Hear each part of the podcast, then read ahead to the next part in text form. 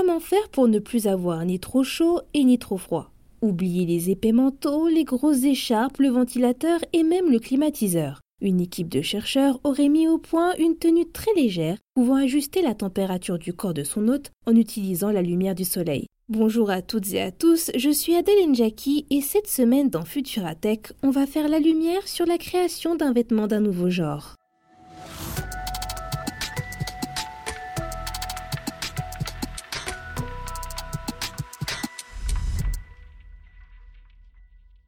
2023 aurait été l'année la plus chaude jamais enregistrée selon Copernicus, le service européen de surveillance du climat. En cette fin d'année, l'observatoire aurait fait remarquer que la température moyenne à la surface du globe n'a cessé de battre des records, atteignant 0,13 degrés Celsius de plus qu'en 2016, l'année la plus chaude enregistrée jusqu'à maintenant. L'atmosphère se réchauffe progressivement. Comment faire pour ne pas souffrir de cette hausse des températures?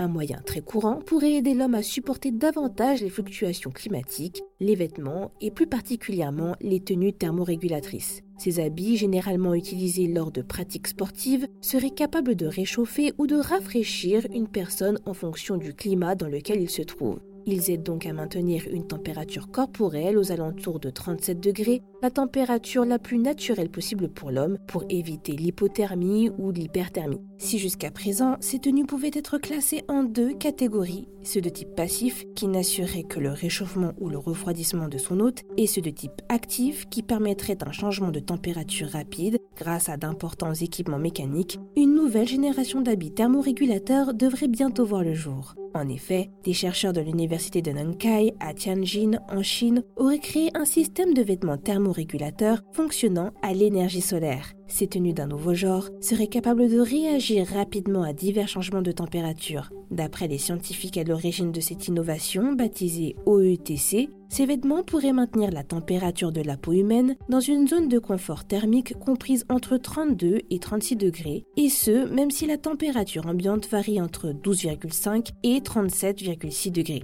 La faible consommation d'énergie permettrait ainsi une thermorégulation contrôlable et bimode durant 24 heures avec 12 heures d'énergie solaire. Autonome, l'OETC s'auto-alimenterait grâce à des panneaux photovoltaïques organiques qui capteraient la lumière du soleil. Et extrêmement fin, ces modules placés sur les épaules, le torse, le dos ou encore sur le long des cuisses alimenteraient ainsi plusieurs plaques électrocalorifiques qui, en recevant du courant, devraient pouvoir se chauffer ou se rafraîchir en fonction de la température extérieure. La prouesse serait d'avoir rendu l'ensemble suffisamment fin et souple pour pouvoir être intégré dans un vêtement traditionnel. Aucune source d'énergie complémentaire ne serait nécessaire pour faire fonctionner l'OETC et d'après les essais réalisés par les chercheurs de l'université de Nankai, un écart de 10 degrés Celsius aurait été perçu entre le ressenti et la température environnante, ce qui est énorme.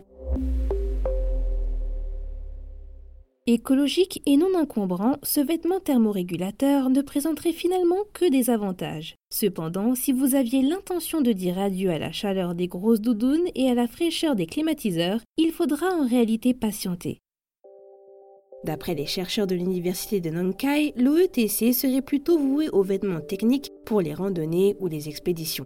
En outre, il resterait des améliorations à apporter. Le système photovoltaïque ne serait pas très discret, laissant visible sur le vêtement les panneaux solaires et l'électronique. Vous l'aurez donc compris, cette tenue alimentée à la lumière du soleil ne sera pas commercialisée avant un petit moment. Cependant, il est facile d'imaginer l'impact positif que pourrait avoir ce type de tenue sur la consommation d'énergie de tous. En attendant que des habits alimentés par énergie solaire soient conçus pour le quotidien, fermer les portes de toutes les pièces de son logement, se munir d'épais rideaux et de tapis, isoler l'ensemble de son habitat et concocter de bons petits plats sont quelques astuces pouvant vous aider à grappiller quelques degrés en plus sans utiliser de chauffage cet hiver. C'est tout pour cet épisode de Futuratech. Comme vous le savez, nous sommes en train de tester de nouveaux contenus sur Fil de Science. Au programme pour l'année prochaine, un podcast flambant neuf avec un nouveau nom et des rendez-vous plus réguliers. Et pour l'instant, on en est à la phase de test. Alors n'hésitez pas, si vous souhaitez participer au développement de ce nouveau format, laissez-nous un commentaire pour nous dire ce que vous avez aimé ou pas et ce que vous espérez entendre et découvrir sur Fil de Science. Merci à toutes et à tous pour vos contributions. Je vous souhaite une excellente journée ou une très bonne soirée et je vous dis à la semaine prochaine dans Futuratech.